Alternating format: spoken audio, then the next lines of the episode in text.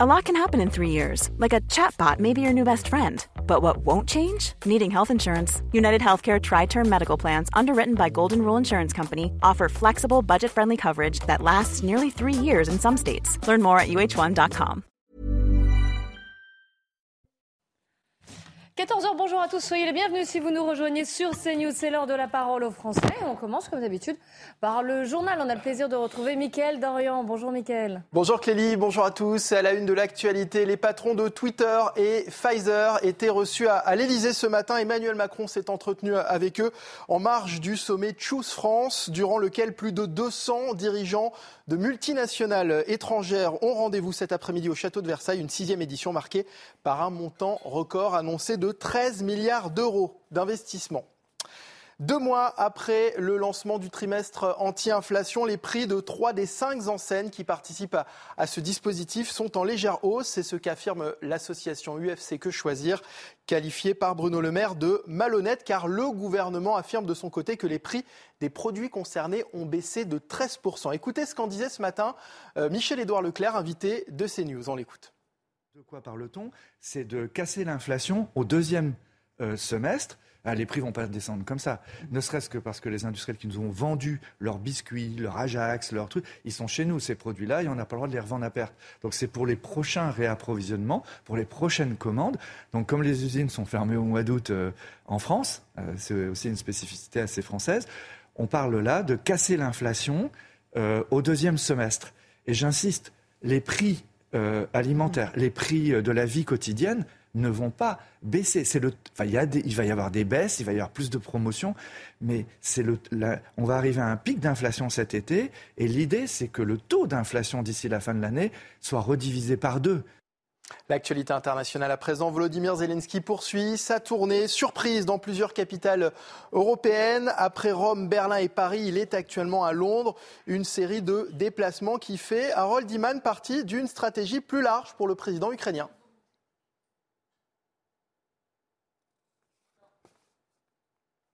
Alors on retrouvera Harold Iman un peu plus tard euh, et dans, dans- le grand journal de l'après-midi tout à l'heure. Dans l'actualité également, l'Ukraine a-t-elle visé la ville de Lugansk ce week-end alors que le ministre russe des Affaires étrangères affirme que l'armée ukrainienne a visé la ville de Lugansk dans l'est du pays? Moscou assure également avoir intercepté un missile de longue portée Storm Shadow quelques jours à peine après l'annonce par Londres de la livraison de ces armes aux forces de Kiev. La Turquie se prépare à un second tour inédit. Après euh, un premier tour qui s'est achevé hier par une soirée de suspense, la Turquie se dirige pour la première fois de son histoire vers un second tour qui devra départager le président sortant Recep Tayyip Erdogan et son principal rival Kemal Kılıçdaroğlu. Les précisions de Michael Dos Santos. Les supporters de Recep Tayyip Erdogan l'ont bien compris, la performance de leur leader a presque un goût de victoire. Annoncé deuxième pendant plusieurs semaines, le président sortant est arrivé en tête avec plus de 49% des voix. Malgré un second tour inédit, depuis son arrivée au pouvoir, Erdogan se montre confiant. Nous avons déjà dépassé notre plus proche concurrent de plus de 2 millions de voix. Mais si le peuple nous emmène au second tour, nous le respecterons. Après avoir dénoncé le blocage de certaines urnes dans la soirée, 300 urnes à Ankara et 783 urnes à Istanbul font l'objet d'objections persistantes. Kemal Kılıçdaroğlu et son front de six partis anti-Erdogan croient lui aussi en la victoire finale, et ce, malgré son retard de 4 points. Si notre nation demande un second tour, nous l'acceptons volontiers et nous allons gagner ce second tour. Pour l'emporter, les deux hommes devront convaincre les plus de 5% des électeurs de Sinan Oğan, un candidat nationaliste anti-kurde proche des idées de Recep Tayyip Erdogan. À l'heure actuelle, nous n'allons pas dire quel parti nous allons soutenir. Seul- Malgré l'avance de Recep Tayyip Erdogan, le second tour du 28 mai prochain reste indécis. Seule certitude, la participation devrait être massive avec une nouvelle fois plus de 90% des électeurs. Et puis le procès de Tariq Ramadan s'ouvre aujourd'hui à Genève. L'islamologue suisse comparé devant le tribunal correctionnel pour viol et contrainte sexuelle. Il est arrivé euh, ce matin aux alentours de 8h30, des faits qui remontent à 2008 et qu'il nie en bloc, se disant victime d'un piège. Il dit vouloir se battre contre le mensonge et la manipulation. Tariq Ramadan risque entre 2 ans, 2 et 10 ans de prison.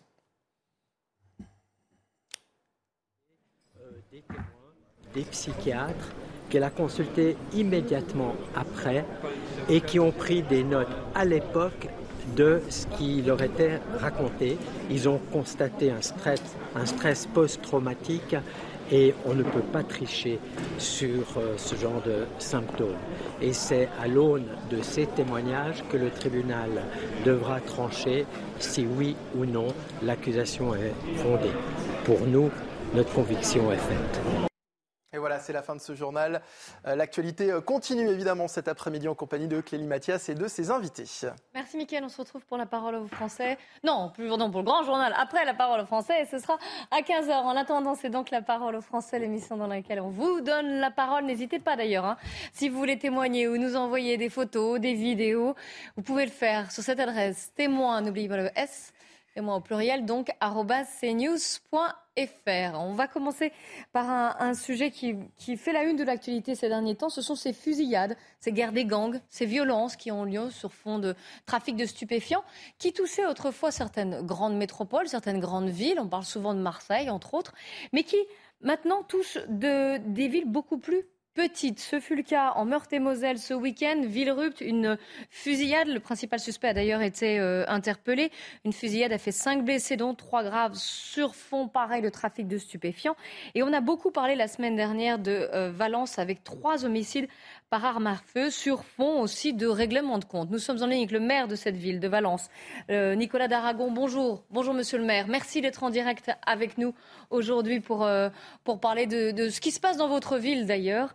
Et nous sommes également en ligne avec Yann Bastière, qui est euh, délégué national unité GP police. Bonjour à vous et merci également de, de, témoigner et nous expliquer aussi, donner votre, votre opinion sur ce sujet. Je salue Jean-Claude Dessier et Yvan Rioufol qui sont euh, avec moi sur ce plateau. Nicolas Daragon, je commence avec vous. Euh, trois homicides la semaine dernière à, à Valence. À partir de quel moment avez-vous vu que la violence commençait à s'installer ou que vous aviez une, voilà, une certaine violence qui arrivait dans votre ville qui était plutôt épargnée avant? Ça fait 20 ans qu'on a des règlements de compte euh, qui interviennent régulièrement, mais pas avec cette intensité et cette régularité. Euh, depuis trois ans, euh, j'ai écrit à plusieurs reprises au Premier ministre et au ministre de l'Intérieur pour signaler l'aggravation de, la situation, et notamment le fait qu'il euh, y a toujours eu des armes qui circulent, mais dorénavant, elles étaient de plus en plus présentes et de plus en plus apparentes, voire même exhibées euh, sur la voie publique. Et donc, voilà, on passe, on passe de l'exhibition aux actes. Euh, et je l'ai signalé maintenant depuis plusieurs années avec euh, finalement un recul de l'autorité permanent qui fait que les gens euh, ne se sentent pas menacés, se sentent dispensés de sanctions ou en tout cas dans l'impunité en agissant et en exhibant des armes et dorénavant en les utilisant. Donc ça fait plusieurs années plusieurs années, trois ans, vous le dites à peu près, si on essaye, bien sûr c'est difficile hein, de donner une échelle de temps, mais et quels sont, alors à part ce sentiment d'impunité qui est important, on va y revenir avec euh, Yann Bastière évidemment, mais euh, comment, comment vous l'expliquez quand même malgré tout cette intensité que vous avez notée? Pourquoi tout d'un coup depuis trois ans il y a plus d'armes à feu, il y a des règlements de compte qui ne se cachent plus? Tout simplement parce qu'il y a deux phénomènes qui se qui se concurrencent en, intensité. Le premier des deux phénomènes, c'est euh, euh, finalement euh, l'avancement des études, des enquêtes de police judiciaire qui aboutissent à l'interpellation et à la condamnation des trafiquants et donc qui, qui libèrent le territoire de trafic et donc des guerres de, bandes pour reprendre le territoire. Ça, c'est le, premier phénomène. Et le deuxième phénomène, c'est que bah, la banalisation de la circulation des armes fait que les, les rixes qu'on connaissait entre les quartiers euh, euh, en zone de sécurité prioritaire, qui étaient avant euh, des bagarres ou des, où on sortait des couteaux ou parfois des, des, battes de baseball, que sais-je. Dorénavant, ça, se traite avec des armes de poing, voire des armes de guerre. Donc on est sur deux phénomènes qui, finalement, concernent sur le fond le positionnement de la sécurité publique. ça veut dire qu'on a les enquêtes de police judiciaire qui avancent, on a les sanctions judiciaires qui interviennent, euh, on n'a pas systématiquement l'incarcération parce qu'on a de moins en moins de moyens d'abord pour juger, mais ensuite pour incarcérer. Et on a surtout, quand le territoire est laissé vacant, eh bien, euh, la nature ayant horreur du vide, des bandes qui s'y réinstallent, alors que euh, ce qu'on dit nous en tant que maire de ville moyenne, c'est qu'on connaît parfaitement le territoire, on sait dans quels endroits se déroulent ces trafics et quelles sont les difficultés qui sont posées par telle ou telle famille. Et donc on pourrait, avec ces identifications, avoir une présence policière bien mm. plus forte si elle avait les moyens, tout simplement. On est sous-doté en effectifs de sécurité publique, sous-doté en nombre de magistrats, sous-doté également en place de, de, prison. Mais c'est un petit peu paradoxal ce que vous nous dites, hein, parce que vous nous dites, voilà, il y a aussi des enquêtes qui avancent et il y a aussi finalement des trafiquants qui sont dérangés ou qui sont euh, interpellés, donc qui laissent une certaine place vide, d'où cette guerre des grandes. Vous nous l'avez expliqué, d'ailleurs, vous identifiez très bien le phénomène. Donc, il semble qu'il y ait un travail de la, part, des autorités. Et en même temps, vous nous dites qu'il y a quand même une certaine impuissance de la part des, autorités, des services publics, et notamment au niveau des effectifs. Il y, a, deux sujets bien différents. Il y a le travail du judiciaire, et euh, le représentant de, la police en parlera encore mieux que moi, qui avance et qui produit des résultats. Euh, mais il y a aussi euh, le travail de la police sur le terrain, c'est-à-dire la sécurité publique. Euh, de quelle façon on maintient l'ordre en permanence et la tranquillité publique pour l'ensemble de nos concitoyens? Et ce ne sont pas les mêmes polices finalement. Il y a celles qui font des investigations et des enquêtes, et puis il y a celles qui sécurisent et tranquillisent. C'est plutôt police-secours pour résumer les choses. Eh bien, c'est sur ce deuxième pan euh, c'est-à-dire le plus visible, notamment en zone de sécurité prioritaire, que nous sommes sous-dotés. Et j'ajouterai qu'en plus, il y a une doctrine d'emploi des forces mobiles dorénavant qui consiste à les concentrer sur les métropoles. C'est très rare qu'on ait des forces mobiles. On en a en ce moment en réaction, Sauf que nous, ce qu'on dit, c'est que puisque en réaction ça fonctionne, c'est-à-dire qu'on pacifie l'espace public, faisons-le plus souvent, plus régulièrement, de façon inopinée, par surprise, pour neutraliser les trafics je crois que vous avez reçu le déploiement d'une centaine de CRS hein, et des, renforts aussi là, euh, après les, fusillades de la semaine euh, dernière. Je vais faire réagir, euh, juste avant de vous donner la parole, je sais que vous avez une question à poser, Jean-Claude Dacier. Je, voulais que Yann Bastier réagisse à ce que vous venez de, de dire, monsieur le maire, notamment sur le, travail des polices et comment, voilà, comment est-ce qu'on peut essayer de, faire avancer les choses.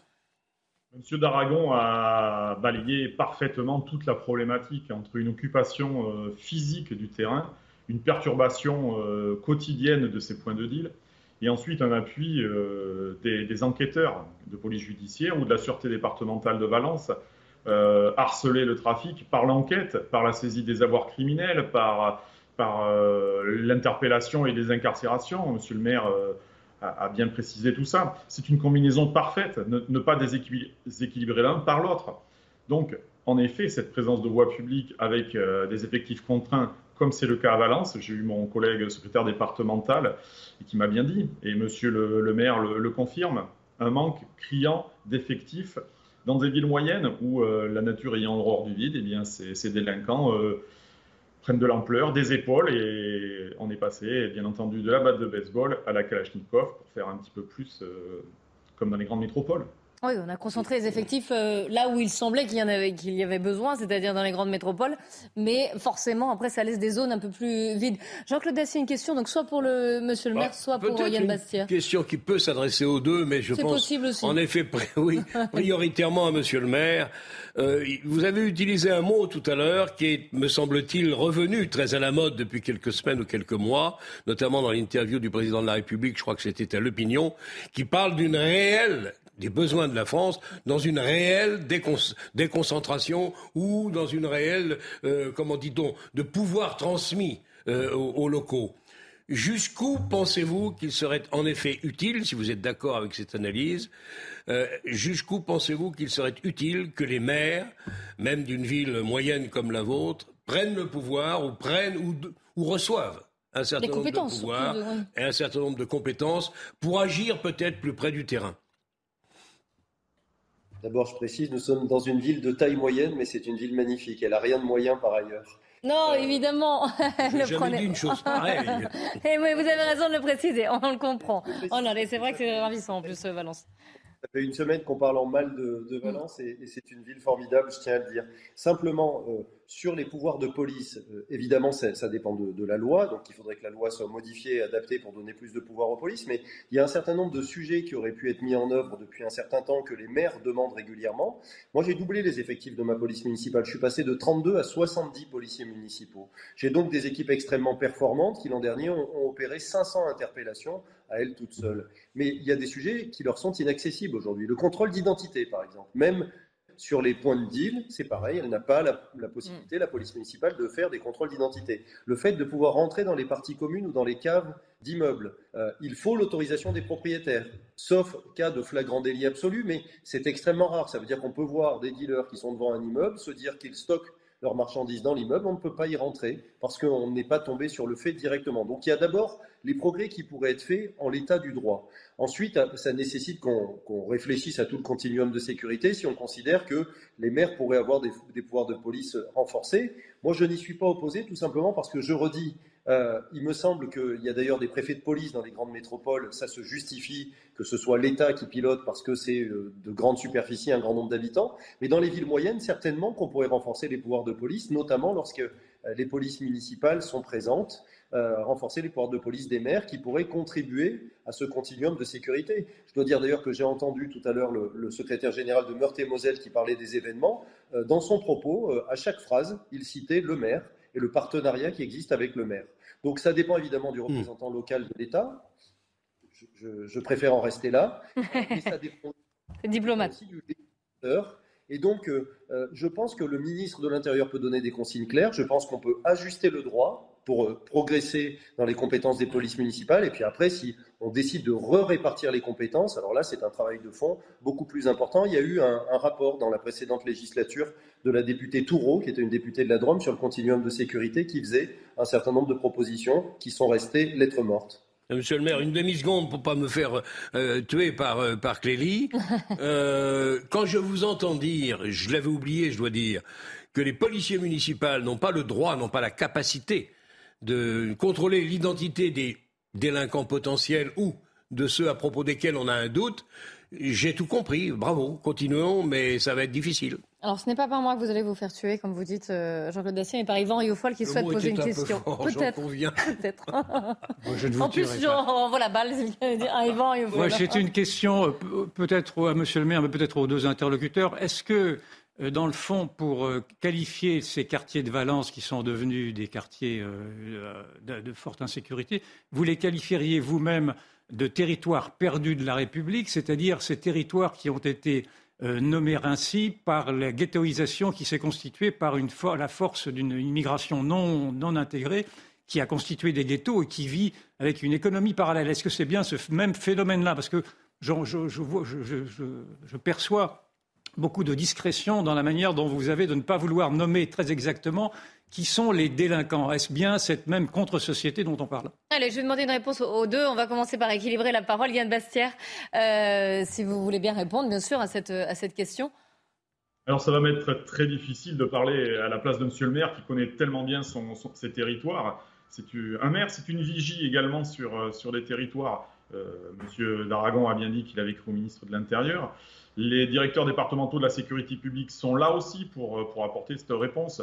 Les territoires perdus, oui, bien sûr, on en connaît certains. Je ne vais pas parler pour euh, les quartiers du Plan ou de Fond d'Arlette, des quartiers où il est difficile de rentrer, où il est difficile de travailler pour mes collègues, où aucun, aucun territoire ne sont vraiment inaccessibles à mes, à mes collègues. Il suffit d'y mettre les moyens. Pareil, toujours, on parle toujours d'effectifs, d'arriver avec des unités de force mobile, d'investir les lieux. Alors, je, reviens tout à sur, sur les termes de, de Monsieur le maire, avec euh, bien sûr des, des, qualifications et des habilitations judiciaires qui sont différentes entre la police nationale et les polices municipales. Il y a certainement un travail à faire puisqu'on évoque le continuum de sécurité. Donc, des territoires perdus, pas, pas totalement, parce que s'il faut les investir avec des moyens, avec des forces suffisantes et certainement pas celles qui sont actuellement au commissariat de Valence, oui, on, peut, on peut continuer à y rentrer. Alors, la, même question et euh, la réponse à présent euh, de, du maire de Valence, euh, du maire Nicolas d'Aragon.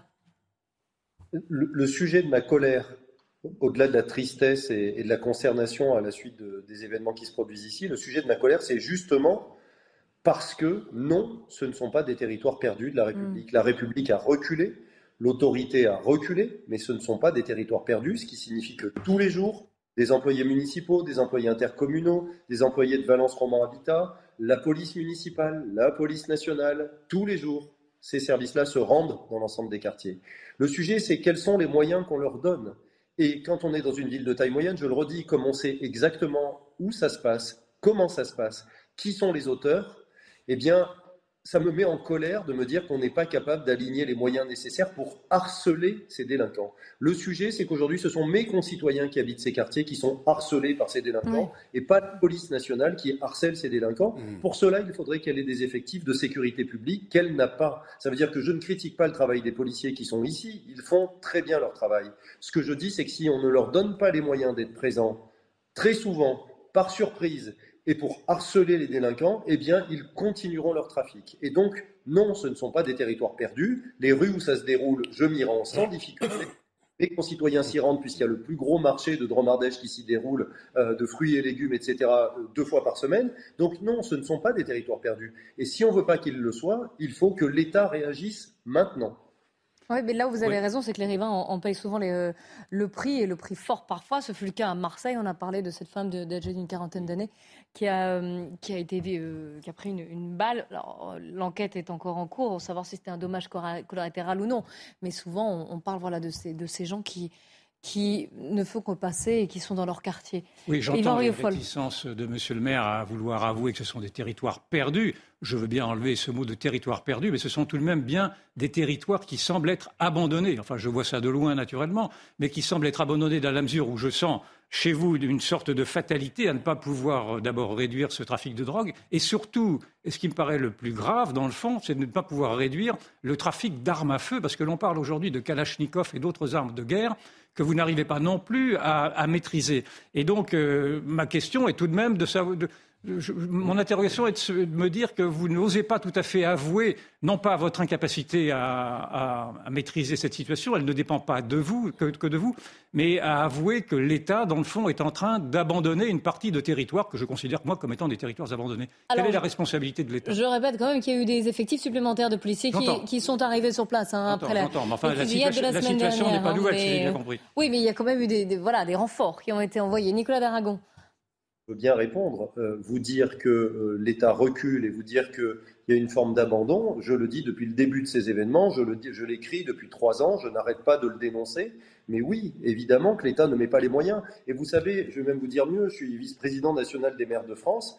On a tendance à penser même que l'État nous prend pour des prestataires de services, les collectivités locales. On va vous donner un peu d'argent sur la restructuration urbaine, on va vous donner un peu d'argent sur la politique de la ville, on va vous donner un peu d'argent sur tel dispositif, et on croit qu'avec ça, on va assurer la tranquillité et la sécurité de nos concitoyens. De temps en temps, j'ai quelques personnes qui me disent vous avez enlevé la culture, vous avez enlevé le sport, mais vous pensez qu'on va répondre à des gangsters avec des kalachnikovs, avec ce genre de dispositif? On a augmenté les éducateurs de prévention, on est en train d'investir sur les maisons pour tous. Ce sont des quartiers qui ont été totalement rénovés parce qu'il y a eu des programmes de restructuration urbain. J'ai implanté, je suis, je crois, la seule ville de France à avoir implanté 800 fonctionnaires en zone de sécurité prioritaire avec l'hôtel d'agglomération et le siège du bailleur social. Mais tout ça ne peut fonctionner qu'à condition que la tranquillité et la sécurité publique soient assurées. Ça n'est pas le cas. Et donc, les trafiquants qui sont ici, on peut faire toutes les améliorations qu'on voudra autour, ben, on pourrait même considérer qu'ils en bénéficient. Et quand moi, en tant qu'élu local, je fais voter au conseil municipal la suppression des aides aux familles de délinquants, j'ai euh, le défenseur des droits qui me fait une procédure, j'ai toute l'opposition qui me fait des procédures, j'ai des, go- des- des gens qui lèvent les bras au ciel. Mais que veut-on exactement dans ce pays? Que l'argent du contribuable serve à payer sa sécurité et à protéger les victimes ou qui serve à financer les familles de délinquants? Tout le sujet est là. Ça veut dire quelle est la position de l'État Est-ce que l'État veut réaffirmer son autorité? Ça n'est pas le cas jusqu'à aujourd'hui. Donc, si vous voulez mon avis là-dessus, oui, nous sommes en recul, mais ça n'est pas perdu. Et c'est pour ça d'ailleurs que je, je ne suis pas dépité, je suis en colère. Vous battez, oui. Euh, Yann Bastière, est-ce que c'est qu'une finalement question d'effectifs selon vous? C'est la première pierre, la première pierre de l'édifice. De toute façon, euh, Monsieur le maire l'a l'a évoqué très rapidement. Ensuite, il y a de réelles volontés à, à- mettre en place, notamment sur, sur une lutte euh, forte sur le trafic. Alors, plusieurs, plusieurs aspects, effectivement. Est-ce qu'on baisse les bras? Est-ce que mes collègues euh, euh, jettent l'éponge? Non, je ne le crois pas, mais on peut commencer à travailler sur, sur, deux, sur deux aspects totalement différents d'un trafic. Alors, bien sûr, il y a ce trafic d'armes par- parfaitement inquiétant sur tout le territoire, mais on peut travailler aussi bien sur le bas du spectre en, en perturbant les usagers, parce qu'en plus, on a une, une typicité sur, euh, sur Valence où on, parle beaucoup d'héroïne et de cocaïne. Ça, c'est assez, assez atypique pour ces villes moyennes. Mais on peut travailler aussi bien sur l'usager, sur et là c'est une, une, présence de voie publique de perturber, il y a les amendes forfaitaires délictuelles qui ont été mises en place, et aussi bien sur un autre plan, je l'ai évoqué tout à l'heure, sur les avoirs criminels. Mais là, il faut des enquêtes de plus long terme, sur du temps, des temps plus long que la police judiciaire lyonnaise ou même le service de police judiciaire de Valence ont plus à, disposition, ce temps qui, manque, notamment à mes collègues de sécurité publique qui, ont, des, portefeuilles de dossiers totalement, euh, affolants et qui ne, peuvent qu'être dans la réaction plutôt que dans la proaction. Merci beaucoup. Merci euh, Yann Bastière. Merci également à Nicolas Daragon hein, de nous avoir euh, expliqué ce phénomène qui touche bien sûr euh, Valence, on en a parlé, mais aussi d'autres villes. Je rappelle qu'il y a eu une fusillade qui a fait cinq blessés, dont trois graves, en Meurthe-et-Moselle, dans une ville qui s'appelle Villerup. Merci, merci à vous deux. On se retrouve dans quelques instants, juste après quelques minutes de pub. On parlera de deux sujets totalement différents. D'une part, les maires agressés. De plus en plus d'élus sont victimes d'agressions. ça a même poussé la démission le maire de Saint-Brévin et puis on parlera aussi d'un homme qui a rénové une, un monastère et qui se retrouve au tribunal. Vous découvrirez cette histoire. Restez bien avec nous sur CNews. Il est 14h30 sur CNews. On commence par le Flash Info avec Mathieu Devez. Les prix des produits étiquetés trimestre anti-inflation ont augmenté pour trois enseignes entre le 23 mars et le 10 mai. C'est ce que révèle l'UFC Que Choisir. Selon l'association de consommateurs, la hausse des prix est d'environ 1% chez Intermarché, Casino et Système U, loin des 13% de baisse revendiqués par le gouvernement.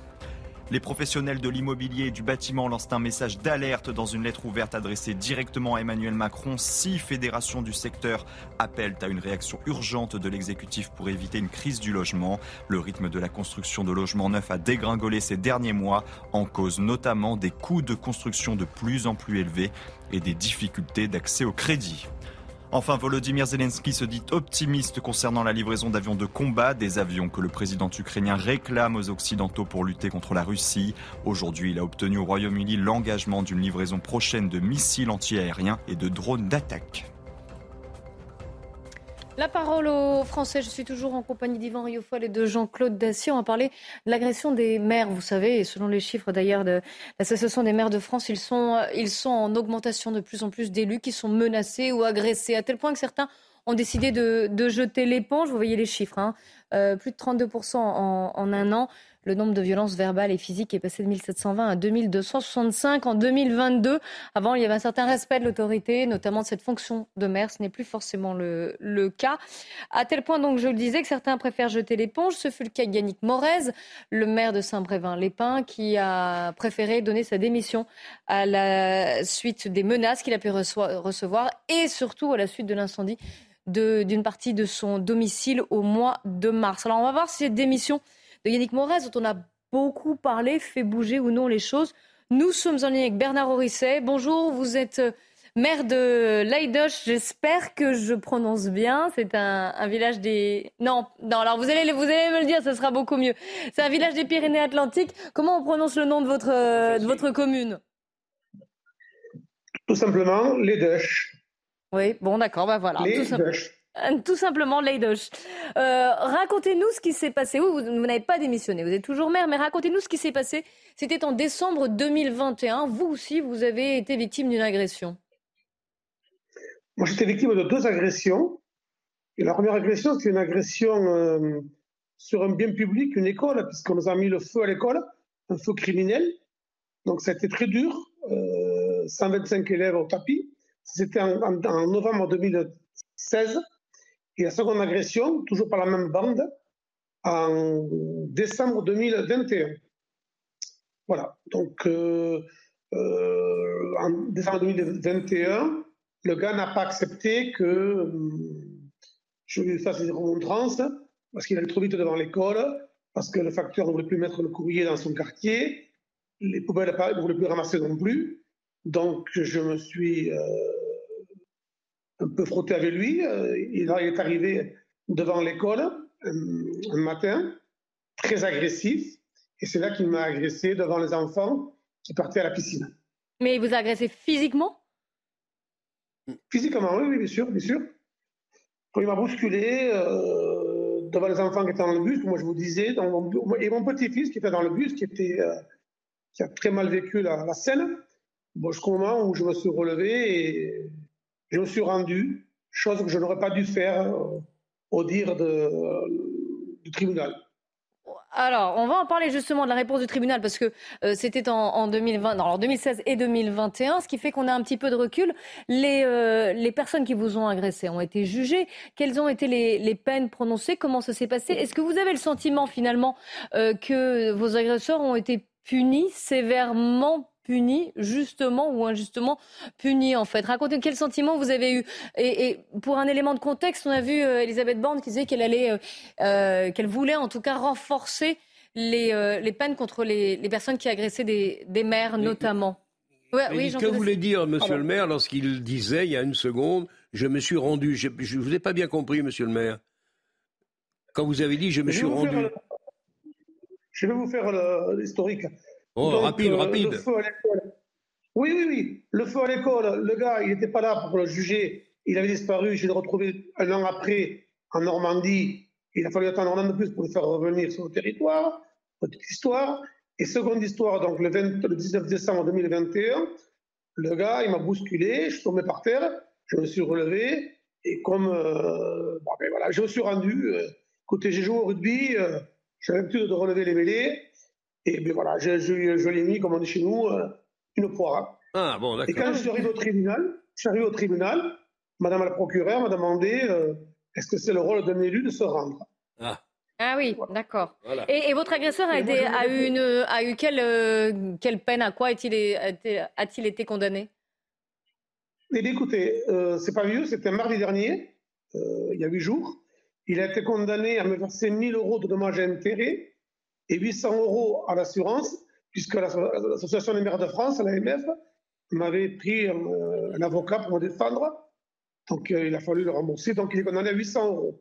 Et alors là, la chose qui est terrible à entendre, c'est que pour aller chercher cette somme-là, il faut prendre un huissier de justice. Voilà, chose que j'ai refusée, parce que je trouve ça inadmissible que pour quelqu'un qui est condamné, on doit encore payer pour aller chercher la, ce, ce, quoi il est condamné. Mmh. Vous avez vu, enfin je ne sais pas si vous avez regardé, mais on parle de plus en plus de ces agressions d'élus, notamment après ce qui s'est passé, je, le disais, avec euh, Yannick Morez et sa, démission. Euh, vous-même, est-ce que vous avez été, euh, ou est-ce que vous avez songé à démissionner? Démissionner pour la première affaire, non, parce qu'il y avait une école à relever. C'était un gros défi, non. Et le second, j'ai eu peur. J'ai eu peur parce que cette personne-là, elle est venue jusqu'à chez moi me menacer de me couper la tête. Donc, euh, il s'est arrêté un jour devant chez moi. Il m'a dit euh, il te reste plus que 10 mois à vivre. Et c'est vrai que là, je me suis posé des questions. Ma compagne euh, aussi, elle m'a dit t'as qu'à tout arrêter, ça vaut pas la peine. Oui, je me suis posé la question, mais je suis toujours là.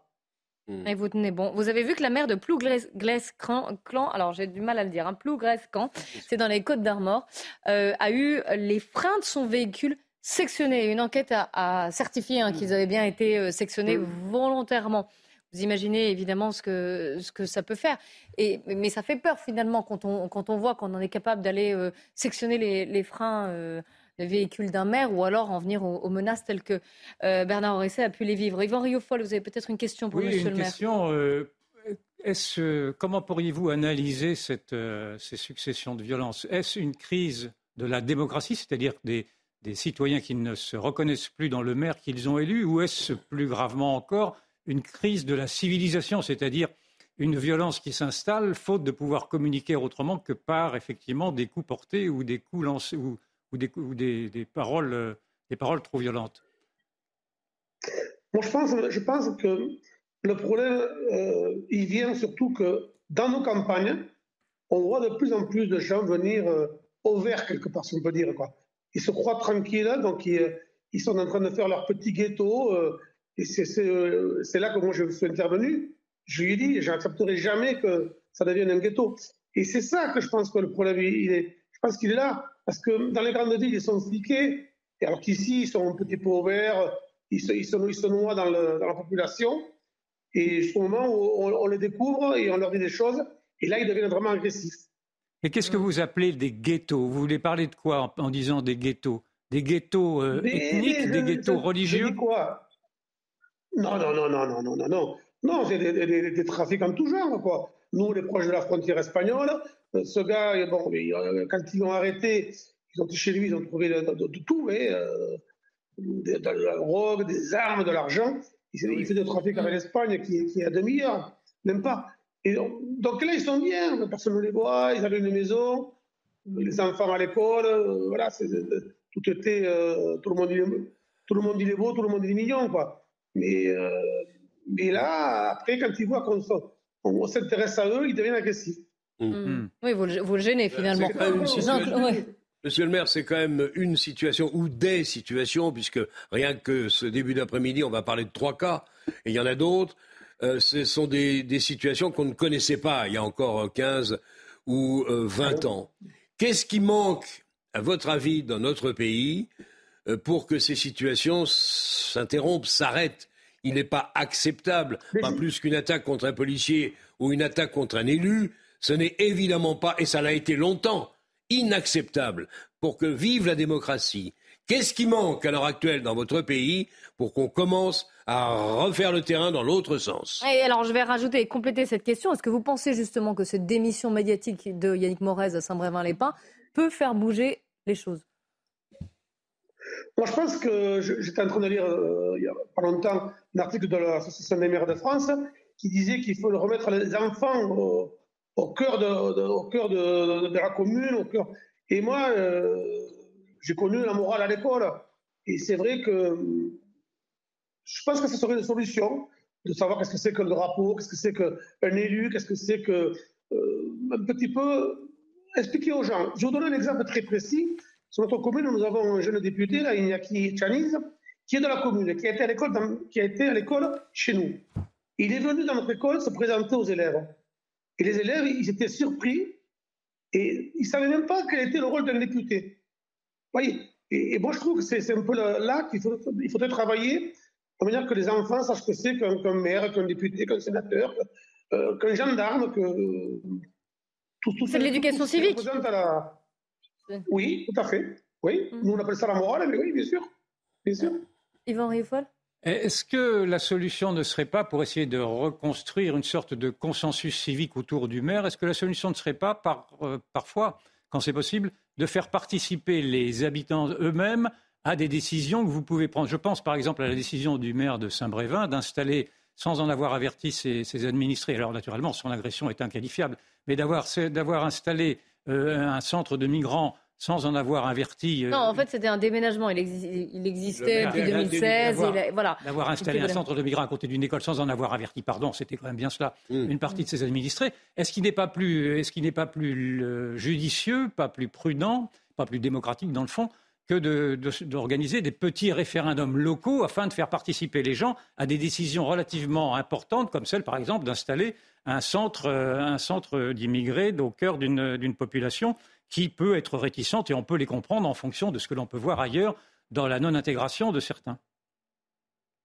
Oui, quand on voit que les gens ne sont pas intéressés par les élections municipales, je pense que si on faisait ça, pourquoi pas, hein, ça arriverait à, la fin de dire euh, êtes-vous pour ou contre le, maire C'est-à-dire que le, maire eh mm. démissionnera, parce qu'il sera mis en minorité. Et je, je sais pas, pour moi, ce n'est pas la solution, sauf si c'est vraiment un sujet important. Le cas des migrants, monsieur le maire l'a subi, parce que c'était l'État qui, avait, la, les cartes en main.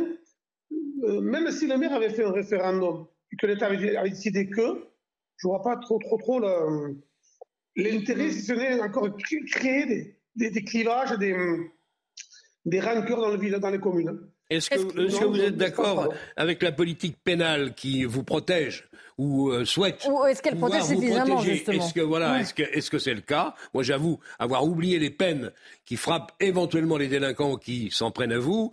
Mais euh, est-ce que surtout ces peines sont convenablement, à vos yeux, exécutées? Non, non, hum. non, non, non. Là, je trouve que c'est vrai que c'est un grand débat. Il faudrait mettre l'élu au même euh, au même niveau qu'un gendarme, un policier, un garde champêtre. Euh, voilà, aucune euh, secrétaire de la mairie, c'est pareil, se faut agresser verbalement. Bien sûr. Euh, tout ça, il faudrait le mettre au même niveau. Il faudrait trouver justement des peines vraiment plus lourdes pour tous ces, ces gens qui s'en prennent à l'autorité. Mmh. Même à, un enseignant, bien sûr. Mmh. Merci beaucoup en tout cas, monsieur le maire. Oui. Oui, allez-y. Non, non, je vous laisse terminer votre, votre phrase. Comment? Je vous, je vous, laisse terminer votre phrase.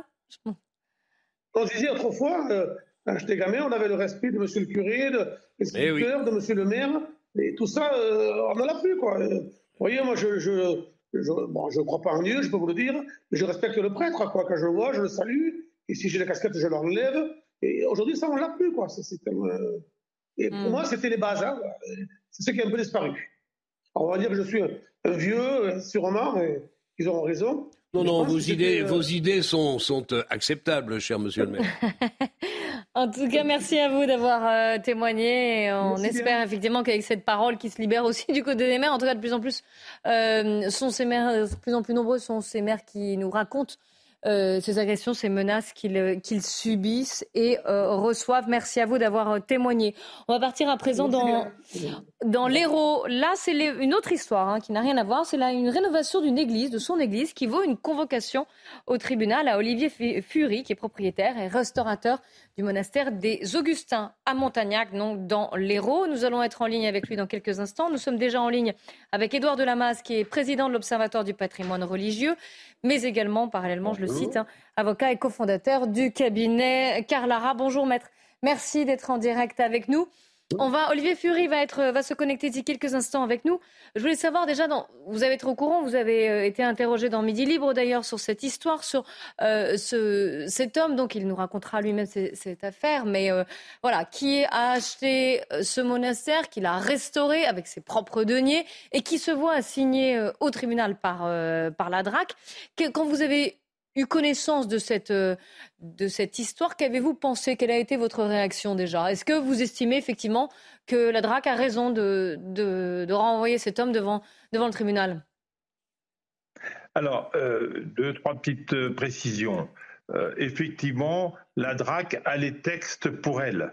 C'est-à-dire que quand on a un monument protégé, il faut euh, obtenir des permis de construire obligatoirement pour faire des modifications. Bon. On l'a dit, on l'a fait, le tribunal appréciera. Moi, je, voilà, je ne connais pas le dossier, mais je peux comprendre qu'il puisse y avoir un débat. Je ne suis pas sûr qu'il puisse être condamné, mais peu, importe. En tout cas, l'infraction semble, et c'est moi qui le dis, euh, peut être constituée. En revanche, ce que m'amène euh, à dire ce dossier, c'est qu'il faut trouver des vrais responsables.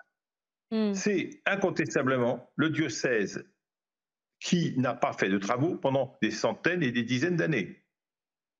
Comme pour certains maires dans certaines mairies, c'est-à-dire dans certaines églises. Euh, depuis 100 ans, euh, ces édifices sont à la charge des mairies, sont à la charge également du diocèse depuis un certain nombre d'années, et ce n'est pas toujours que des problèmes d'argent. Moi, je connais des bonnes des communes dans les régions du, de l'ouest de la France, relativement riches, sur lesquelles aucun travaux n'a été fait dans ces édifices religieux. Oui, finalement, on laisse se dégrader une partie du patrimoine, notamment euh, On- on religieux. est dégradé, et pas toujours que pour des problèmes d'argent. Pas toujours.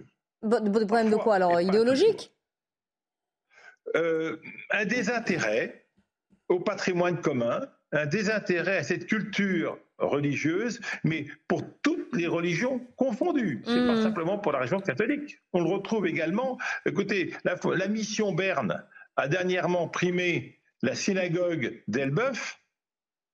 Elle était tombée en désuétude, totalement en ruine. Elle est également protégée. Alors, le président de l'association, M. Lévy, a sollicité les permis pour pouvoir la rénover. Il a fait des choses en l'état.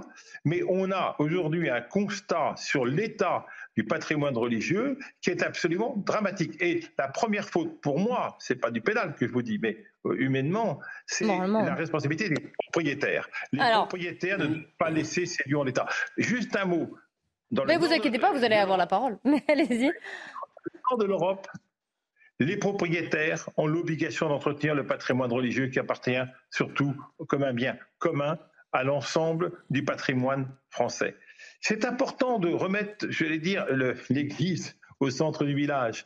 Euh, C'est de reparler des choses et des vraies responsabilités. Alors, je vais accueillir Olivier Fury, justement, parce que lui, donc, c'est le propriétaire dont je parlais, restaurateur de, ce monastère des Augustins à Montagnac.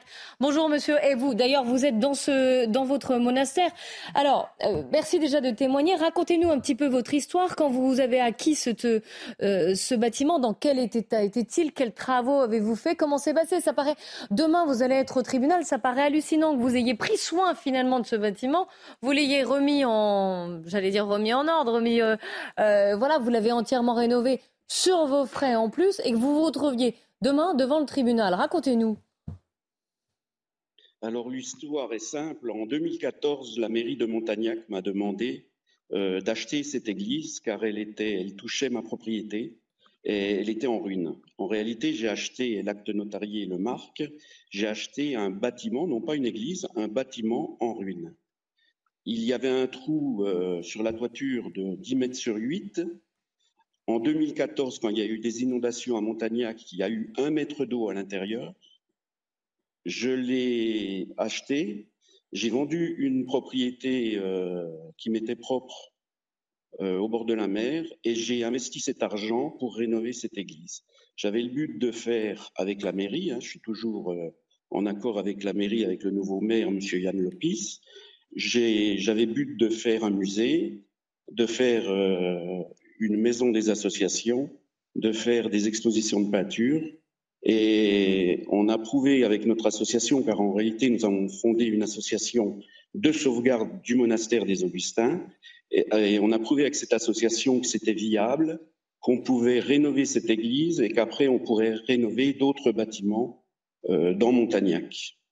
Hmm. Et j'ai été suivi par les architectes des monuments historiques car ils sont venus chaque année.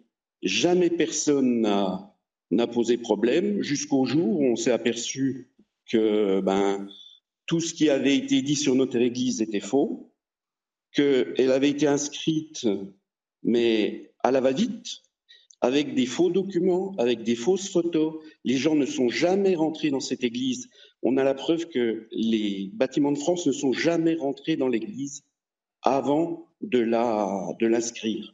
La première fois qu'ils sont rentrés, c'est quand je les ai invités. Mmh. On vous reproche finalement de ne pas avoir eu les bons permis euh, pour effectuer ces travaux, mais ça a l'air d'être magnifique. En plus, on voit les quelques images derrière. Mmh. c'est un bâtiment, c'est donc. Non, mais on, peut. J'espère que les choses se passeront bien pour vous demain euh, au tribunal. Il y a un concept qui monte euh, assez fort euh, qui est de développer la justice à l'amiable. Il me semble que ce qui vous arrive relèverait parfaitement de, cette, notion, mais on peut aussi y voir l'omniscience, l'omnipotence des monuments historiques, qui font absolument ce qu'ils veulent là où ils le veulent. Là où vous m'avez un peu désarçonné, c'est que vous, avez, vous m'avez dit, vous nous avez dit, que vous aviez plusieurs années de suite parlé, discuté observer la situation avec un architecte des monuments mm. historiques. Et donc là, on comprend plus très bien l'attitude de la direction face à des gens qui, au fond, ont été associés au temps et à l'argent que vous avez mis dans cette Oui, et puis vous n'avez pas fait n'importe quoi finalement avec ce bâtiment. C'est ça qui est. Oui, Yvan Riofol, c'est comme ça on cumule. Euh, hein. Monsieur Dacier, euh, juste permettez que je fasse juste une petite réflexion dans le sens de votre interrogation, pour répondre à votre interrogation. Le, les, les DRAC, malheureusement, classent les ruines. C'est que pour eux, le fait qu'un bâtiment soit sans projet, en l'état, et j'allais dire en état de ruine, ne leur pose en fait aucun problème. Ils classent aujourd'hui, l'administration française des monuments historiques classe la ruine. Si vous avez l'intention de la, la, reconstruire ou la surélever ou de trouver un projet, vous avez un obstacle de la traque. Oui, ça freine finalement. Ils ont pu venir chaque fois constater la ruine, et la considérer en état de ruine, à défaut d'être un jour dans les règles restaurées, mais sans aucun projet affecté, ni aucune somme Monsieur Lamas, c'est la France dans toute sa splendeur. une question d'Yvan Rioufol, peut-être pour Olivier Fury. Euh, une, réflexion et une question. D'abord, la réflexion est que l'on marche sur la tête, car nous avons entendu un ancien ministre de la Culture, Mme Rosine Bachelot, suggérer mhm. d'abattre des églises du 19e siècle quand elles ne pouvaient plus être entretenues. C'est-à-dire que non seulement ces églises pas ne sont pas en Oui, du 19e notamment, oui. Là. Du 19e, oui, parce qu'elle jugeait que l'architecture du 19e n'était pas très intéressante. Peut-être. Mais en tout cas, d'abattre des églises plutôt que de les rénover, c'est déjà une faute. Et là, il me semble que ce monsieur devrait être décoré. Et ma question est euh, très, très matérielle, dans le fond, monsieur. Combien avez-vous investi dans ce bâtiment et qu'est-ce que, très exactement, vous reprochent aujourd'hui ceux qui contestent, ceux qui vous poussent maintenant devant le tribunal? Alors, alors j'ai investi 360 000 euros. Oui, quand même, 360 000.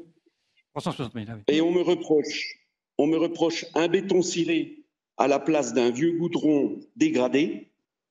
On me reproche la rénovation des murs gouttereaux, mais les murs gouttereaux, ce sont les murs extérieurs. Je ne, je ne les ai pas touchés. J'ai mis des échafaudages et j'ai arrêté les travaux puisqu'il y a eu une procédure il y a deux ans. Donc j'ai arrêté, donc je n'ai pas du tout touché à ces murs-là. On me reproche d'avoir fait une petite allée pour aller à l'hôtel en béton allégé, mais qui est amovible, donc j'avais le droit de le faire. Et on a rénové la mezzanine qui existait dans l'église. Voilà ce qu'on me reproche. On ne me reproche pas tout le reste. Hmm. J'ai tout refait, j'ai refait les vitraux, j'ai refait la toiture, j'ai tout refait. Mais on ne me reproche pas ça. On me reproche euh, l'incompréhensible. C'est pas possible. Et vous n'avez pas eu de subvention euh, Sans subvention Aucune subvention, aucune défiscalisation fiscale, aucune aide. Mais le pire, c'est qu'aujourd'hui, il me reste quatre chapelles à rénover et la DRAC m'a mis en rapport avec la Fondation du patrimoine pour avoir des subventions. Ah oui, de Stéphane Bern. Donc d'un côté, voilà. Alors d'un côté, on veut me prendre de l'argent parce qu'on va me condamner, on va condamner l'association. J'ai créé une association. Donc l'association risque d'être condamnée. On a engagé de l'argent dans notre défense en prenant des avocats, des experts. Euh, et on va peut-être perdre de l'argent, puis d'un autre côté, on veut m'en redonner. c'est vrai que c'est oh, bah, la France. Mais là, vous avez, vous avez comme une lourde faute, me semble-t-il, Monsieur Fury, c'est que vous avez violé un principe, qui est qu'on ne touche pas euh, à ce que les monuments historiques décident d'avoir sous leur responsabilité. En tout cas, sachez que la, direction régionale des affaires. Si monsieur n'était pas intervenu, la ruine serait tombée par terre. Mais, c'est une évidence. Donc la direction, je le disais, des régionales des affaires culturelles n'a pas voulu répondre à nos questions parce qu'elle attend. Elle attend le. C'est absolument scandaleux. Elle attend justement le, les audiences euh, demain. Euh, Olivier Fury, vous nous tiendrez au courant évidemment du, du résultat. On espère que ça va bien se passer pour vous. Hein. On vous souhaite bon courage. Merci beaucoup. Merci à vous et merci, beaucoup, Maître euh, de Lamaze, également de nous avoir euh, éclairé sur, sur ces points sur le patrimoine religieux. C'est la fin de cette émission. Merci à Yvan Riofol et à Jean-Claude Dacier. On se retrouve dans quelques instants pour le grand journal de l'après-midi sur CNews. Il est 15h, bonjour à tous, soyez les bienvenus si vous nous rejoignez sur CNews. C'est l'heure du grand journal de l'après-midi avec Mickaël Dorian à la une cet après-midi. La réintégration des soignants non vaccinés, c'est aujourd'hui deux ans après avoir été suspendus de leurs fonctions. Quelques milliers de soignants reprennent aujourd'hui le chemin de leur hôpital. Les explications dès le début de ce journal. Tesla, Ikea ou encore Pfizer, plus de 200 grands patrons de multinationales étrangères sont attendus à Versailles aujourd'hui pour le sommet Choose France. Nous retrouvons sur place Johan Usaï du service politique de CNews. Deux mois après le lancement du trimestre anti-inflation, l'association de consommateurs UFC Que Choisir affirme que les prix de trois des cinq enseignes qui participent à ce dispositif sont en légère hausse. Le gouvernement assure au contraire que les prix des produits concernés ont baissé de 13%. Après le premier tour hier, la Turquie se prépare à un second tour historique et inédit. Les électeurs devront pour la première fois départager le président sortant, Recep Tayyip Erdogan, et son principal rival, Kemal Kılıçdaroğlu. Les soignants non vaccinés sont donc de retour au, travail. Euh, depuis ce matin, le gouvernement a publié un décret permettant la réintégration des personnels de santé suspendus de leurs fonctions depuis août 2021. Il lève ainsi l'obligation vaccinale pour les soignants. Mais les patients sont-ils inquiets de ce retour? On voit ça avec Clémence Barbier, Laura Lestrat et Olivier Gangloff.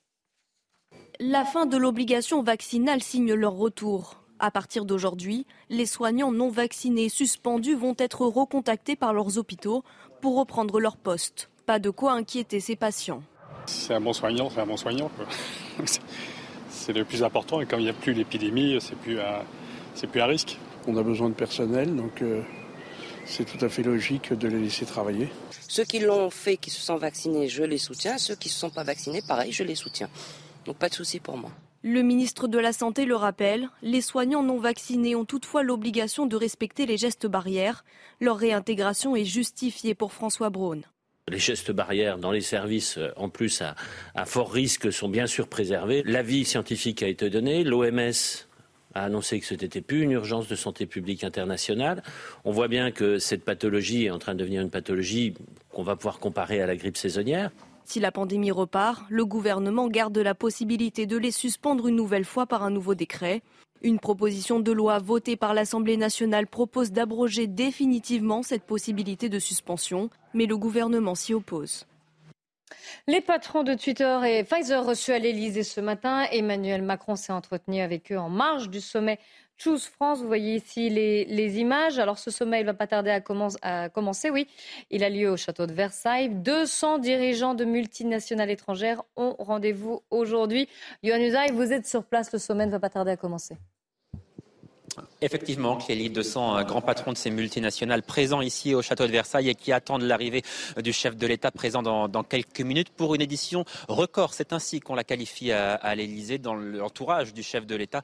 On se félicite donc de l'attractivité de la France. C'est la preuve de l'attractivité de notre pays, dit-on. Pourquoi parle-t-on d'attractivité et de record? Parce que cette année, ce sont 13 milliards d'euros qui vont être investis par ces grands patrons en France avec à la clé 8000 emplois dans 26 projets donc, qui seront euh, construits, développés dans les prochaines années euh, en France. Emmanuel Macron eh bien, est attendu euh, ici. Il va s'entretenir en tête à tête avec quelques-uns de ses grands patrons, Lachmi Mittal, le patron d'ArcelorMittal, le numéro un de la Walt Disney Company ou encore le numéro un de Pfizer. Voilà donc pour le contexte, voilà pour l'enjeu de cette journée. Et puis, il y a toujours ces casseroles qui accompagnent le président de la République qui sont tenus à, bonne distance. Quelques 200 manifestants environ hein, étaient présents il y a une heure maintenant lorsque j'ai pu les apercevoir. Euh, Emmanuel Macron ne les entendra pas évidemment, mais le chef de l'État, lui, développe une stratégie hyper médiatique en ce moment. Interview dans la presse, invité sur un grand journal de bref, Emmanuel Macron, avec ses interventions médiatiques, ses nombreux déplacements sur le terrain, a bien l'intention de couvrir le bruit de ses casseroles. Merci beaucoup, Yohann Usaï du service politique de CNews en direct du château de Versailles. On y reviendra dans un instant avec Eric de Riedmaten hein, dans sa chronique Écho. Autre euh, dirigeant présent à Versailles cet après-midi, celui d'IKEA, le géant suédois de l'ameublement, a annoncé qu'il allait investir en France près d'un milliard d'euros supplémentaires euh, d'ici 2026. Il prévoit notamment d'ouvrir un nouveau centre logistique près de Toulouse, avec très probablement de nouveaux emplois à la clé. La France est notre troisième marché dans le monde et nous pensons pouvoir y croître davantage, a affirmé le patron du groupe, Jesper Brodin. Deux mois après le lancement du trimestre anti-inflation, les prix de trois des cinq enseignes qui participent à ce dispositif sont en légère hausse. C'est ce qu'affirme l'association de consommateurs UFC Que Choisir. Le gouvernement assure au contraire que les prix des produits concernés ont baissé de 13%. Écoutez ce qu'en disait ce matin le président des centres Leclerc, Michel-Édouard Leclerc, sur CNews. Quoi parle-t-on? C'est de casser l'inflation au deuxième euh, semestre ah, les prix vont pas descendre comme ça. Ne serait-ce que parce que les industriels qui nous ont vendu leurs biscuits, leurs Ajax, leurs trucs, ils sont chez nous, ces produits-là, et on n'a pas le droit de les revendre à perte. Donc c'est pour les prochains réapprovisionnements, pour les prochaines commandes. Donc comme les usines sont fermées au mois d'août euh, en France, euh, c'est aussi une spécificité assez française, on parle là de casser l'inflation euh, au deuxième semestre. Et j'insiste, les prix alimentaires, les prix de la vie quotidienne ne vont pas baisser. C'est le, il, il va y avoir des baisses, il va y avoir plus de promotions, mais on va arriver à un pic d'inflation cet été, et l'idée, c'est que le taux d'inflation d'ici la fin de l'année soit redivisé par deux. Deux ans et demi après l'assassinat de Samuel Paty, et contrairement à la promesse qui avait euh, été faite, le collège du Bois d'Aulne à Conflans-Sainte-Honorine où enseignait le, professeur d'histoire, ne porte toujours pas son nom. En France, pourtant, 22 lieux ont été renommés en hommage au professeur assassiné. On voit ça avec Sophia Dolé, Alexis Vallée, Anne-Isabelle Tollet et Pierre-François Altermat. Les messages de soutien sont toujours là. Mais à Conflans-Sainte-Honorine, aucune plaque ou monument à la mémoire de Samuel Paty. Seule cette sculpture en forme de livre ouvert rend hommage à la liberté d'expression. Son nom peine également à trouver sa place sur le fronton de cet établissement scolaire. Deux ans et demi après l'assassinat du professeur d'histoire-géographie, le collège, rebaptisé Samuel Paty, s'appelle en fait toujours le collège Bois d'Aulne. L'idée d'un changement de nom est arrivée dès le week-end suivant l'attentat, le 16 octobre 2020. Mais aujourd'hui, elle est loin de faire l'unanimité. Mairie, conseil départemental, rectorat, ministère, tous se sont rangés derrière l'avis de la communauté scolaire. Les parents et les enseignants opposés au changement de nom expliquent qu'il est encore trop tôt, que le travail de deuil n'est pas terminé et que le traumatisme est toujours présent. Le principal suspect de la fusillade de Villerupt en Meurthe-et-Moselle a été interpellé ce matin. Il a été placé en garde à vue. Il se trouvait à proximité du domicile de ses deux frères. Samedi, cette fusillade a fait cinq blessés, dont trois graves, et elle serait, selon les élus locaux, liée au trafic de stupéfiants. Le trafic de drogue, hein, qui durant la semaine dernière a fait quatre morts et cinq blessés lors de règlements de compte, des scènes ultra-violentes qui touchent désormais également les villes moyennes, comme l'a constaté Thibault Marcheteau. En moins d'une semaine, quatre personnes ont perdu la vie dans différents règlements de compte sur fond de trafic de stupéfiants. À Marseille, mercredi dernier, une mère de famille a été tuée lors d'un affrontement entre deux gangs. De nombreux coups de feu ont également été échangés dans la petite ville de Villerupt, en Meurthe-et-Moselle, faisant cinq blessés. Enfin, à Valence, plusieurs fusillades ont eu lieu ces derniers jours. Trois morts sont à déplorer. Au total, cinq fusillades en moins d'une semaine, avec la particularité de toucher des villes moyennes. Ce qui se passe en ce moment, c'est aussi euh, ce que j'ai décrit au ministre de l'Intérieur et à la Première ministre il y a deux ou trois ans, leur écrivant régulièrement pour leur dire attention, nous sommes dans une ville de taille moyenne, on peut maîtriser la délinquance à condition d'y mettre les moyens. Ça n'est pas le cas. Peut-être qu'il y a une prise de conscience en ce moment. C'est ce que j'espère. J'espère que euh, l'État va enfin se rendre compte que les élus locaux connaissent bien leur territoire et que quand on appelle leur attention, ça n'est pas juste pour le plaisir d'écrire. Pour revenir au calme, dans la Drôme, la CRS 8, unité spécialisée dans le maintien de l'ordre, a été dépêchée sur place. L'actualité internationale, Volodymyr Zelensky poursuit sa tournée surprise dans plusieurs capitales européennes. Après Rome, Berlin et Paris hier soir, il est actuellement à Londres. Une série de déplacements qui fait à Volodymyr partie d'une stratégie plus large pour le président ukrainien. Les armes, c'est ça la stratégie, et c'est le leitmotiv du président Zelensky depuis qu'il a quitté Kiev en fin de semaine dernière. Donc vous le disiez, il a rencontré le Premier ministre d'Italie, la première ministre Giorgia Meloni, qui le soutient sans faille, puis le chancelier allemand Olaf Scholz et dans la foulée le président français Emmanuel Macron. Il a reçu des promesses d'envoi de drones, de chars, de missiles et de munitions supplémentaires. Et à présent, euh, M. Zelensky vient de quitter le Royaume-Uni où le Premier ministre Rishi Sunak a parlé plus précisément d'avions de combat. Le Britannique va former des pilotes ukrainiens sans donner de détails sur les avions eux-mêmes. Et Zelensky répète souvent, les avions sont l'instrument ultime de la victoire. Et déjà, sur le front en Ukraine, la contre-offensive ukrainienne a besoin d'armes. Les forces armées ukrainiennes ont avancé sur de courtes distances, surtout autour de la ville de Bakhmut. Merci beaucoup Harold Iman. L'Ukraine a-t-elle visé la ville de Lugansk ce week-end? Le ministre russe de la Défense assure que des avions ukrainiens ont frappé deux sites industriels et c'est une première avec des missiles britanniques à l'est du pays. Moscou affirme également avoir intercepté un missile de longue portée Storm Shadow quelques jours à peine après l'annonce par Londres de la livraison de ces armes aux forces de Kiev. La Turquie se prépare à un second tour inédit. Après le premier tour hier, la Turquie donc se dirige pour la première fois de son histoire vers un second tour qui devra départager le président sortant, Recep Tayyip Erdogan, et son principal rival Kemal Daroglu. Les précisions de Michael Dos Santos. Les supporters de Recep Tayyip Erdogan l'ont bien compris. La performance de leur leader a presque un goût de victoire. Annoncé deuxième pendant plusieurs semaines, le président sortant est arrivé en tête avec plus de 49% des voix. Malgré un second tour inédit, depuis son arrivée au pouvoir, Erdogan se montre confiant. Nous avons déjà dépassé notre plus proche concurrent de plus de 2 millions de voix. Mais si le peuple nous emmène au second tour, nous le respecterons. Après avoir dénoncé le blocage de certaines urnes dans la soirée, 300 urnes à Ankara et 783 urnes à Istanbul font l'objet d'objections persistantes. Kemal Kılıçdaroğlu et son front de six partis anti-Erdogan croient lui aussi en la victoire finale, et ce, malgré son retard de 4 points. Si notre nation demande un second tour, nous l'acceptons volontiers, et nous allons gagner ce second tour.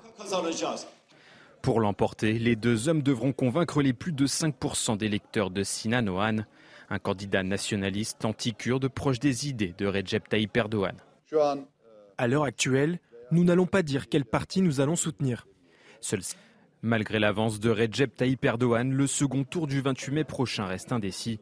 Seule certitude, la participation devrait être massive avec une nouvelle fois plus de 90% des électeurs. Et on passe à la chronique écho avec Eric de Ridmaten.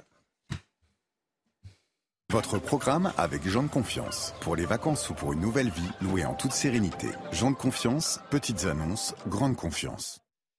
On en parlait tout à l'heure, 200 hein, patrons étrangers attendus à, Versailles aujourd'hui et l'on sait déjà qu'une avalanche de milliards est annoncée. Eric, sommes-nous réellement le pays qui attire le plus de capitaux étrangers? Écoutez, Business France a beau dire que euh, nous sommes le pays le plus attractif euh, d'Europe, euh, par le nombre de projets, oui, c'est vrai.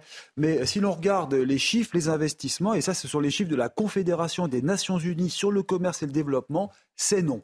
Alors la France ne se placerait qu'à la sixième place avec 14 milliards de dollars. Bon, les chiffres datent de 2021, mais c'est quand même relativement récent.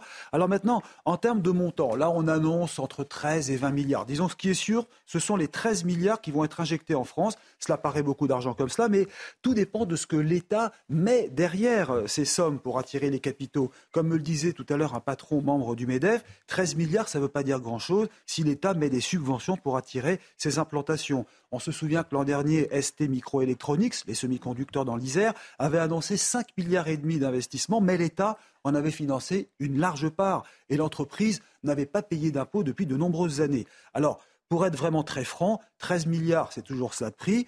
Vous avez effectivement une usine de batterie à Dunkerque, 5 milliards. Il y a des panneaux solaires à Sarreguemines. Il y a Ikea qui va créer pour un milliard un grand centre logistique à Toulouse. Tout cela est très bon et montre que la France attire de nouveau des capitaux, même si, même si Tesla et son patron, qui était ce matin à l'Elysée, ont préféré choisir Berlin pour agrandir leur usine géante qui fabriquera à terme un million de voitures donc à Berlin en Allemagne. Les tensions sociales auraient pu porter un coup d'arrêt à cet élan. Finalement, non, tous les projets sont confirmés. Mais je termine par là. Selon le dernier baromètre EY, vous savez, c'était Ernst Young, eh bien les dirigeants étrangers sont de moins en moins nombreux à juger avec optimisme les investissements en France au-delà de trois ans. C'était votre programme avec Jean de Confiance. Pour les vacances ou pour une nouvelle vie, louée en toute sérénité. Jean de Confiance, petites annonces, grande confiance. On termine avec la chronique sport. Retour cet après-midi sur la victoire de Marseille hier soir au Vélodrome face à Angers 3 à 1. Votre programme avec Groupe Verlaine. Installation photovoltaïque, garantie 25 ans. Groupe Verlaine, connectons nos énergies. Recevoir le dernier, Angers avait tout du piège. En enchaînant une troisième victoire d'affilée à domicile, l'OM l'a bien déjoué et est toujours à deux points de lance. Se loro pareggiano una, noi vinciamo, decide la differenza rete. Volevamo, mi dispiace perché dovevamo fare qualche gol di più oggi, avevamo anche opportunità, però alla fine la, la cosa più importante è la vittoria. Abbiamo fatto 73 punti, un bel numero, complimenti ai ragazzi, devono essere fieri di questo. Mené pendant 5 minutes, Marseille a pu compter sur ses hommes d'expérience, Sanchez d'abord, puis Dimitri Payet, titulaire pour la première fois en Ligue 1 depuis plus de 3 mois. Sono contento, sono contento anche con quelli che sono entrati. Era una scelta oggi un po' diversa perché aspettavamo che che la linea loro starà bassa, eh, ci, ci, abbiamo messo due centrocampisti, lui e Malinowski dietro. Eh, Sanchez. Quasiment assuré de finir sur le podium, l'OM lorgne désormais le faux pas soi. Les deux équipes qui seront en déplacement le week-end prochain. Marseille à Lille à la lutte pour l'Europe et Lens sur la pelouse de Lorient. C'était votre programme avec Groupe Verlaine. Isolation par l'extérieur avec aide de l'État. Groupe Verlaine, connectons nos énergies. Et voilà, c'est la fin de ce grand journal de l'après-midi sur CNews. Merci beaucoup, Mickaël Dorian. Merci à vous de l'avoir suivi. Le débat reprend sur CNews avec Nelly Denac et ses invités. 90 minutes info. Elle va revenir sur cette euh, violence qui touche certaines petites villes ou moyennes villes comme Villerupt en Meurthe-et-Moselle, qui a été le théâtre ce week-end d'une fusillade qui a fait cinq blessés, dont trois graves, sur fond bien sûr de trafic de stupéfiants.